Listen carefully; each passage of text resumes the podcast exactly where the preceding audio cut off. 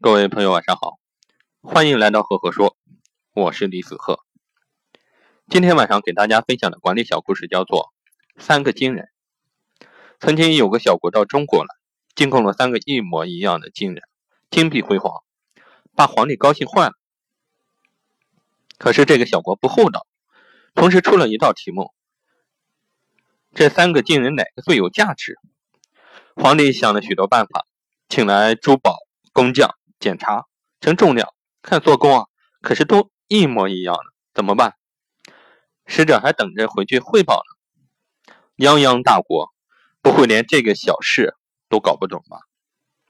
最后有一位退位的老差老大臣说他有办法，皇帝便将大臣请到大殿，老臣胸有成竹的拿出三根稻草，插入第一个金人的耳朵，这根稻草从另另一边的耳朵。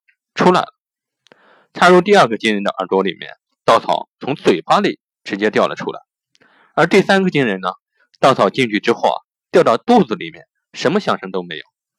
老陈说：“这三个金人啊，他知道哪个最有价值了。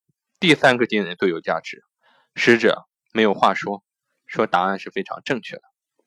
各位听到这里，你会有什么想法呢？欢迎留言告诉我。那我在这里给大家分享一下我的管理心得。其实三个惊人的故事说明一个什么？叫善于倾听是一种美德。日本的学学者根据调查总结了三种不同的领导魅力：能言善辩、刚强勇猛和冷静沉着，并把三种魅力啊分成了三个层次。处在最底层的是能言善辩，所以说领导者不一定要特别会说话。能表达明白就好，能言善辩有时候是令人讨厌的，因为每样事情都是领导者在讲，那别人就没有机会讲了。所以说，领导者应该是多听而不是多讲。好了，故事就分享到这里。如果你喜欢我的分享，欢迎关注赫赫说，也欢迎关注我的微信公众号李子赫木子李木心子赫赫有名的赫。每个周我会在上面跟各位分享一篇原创思考。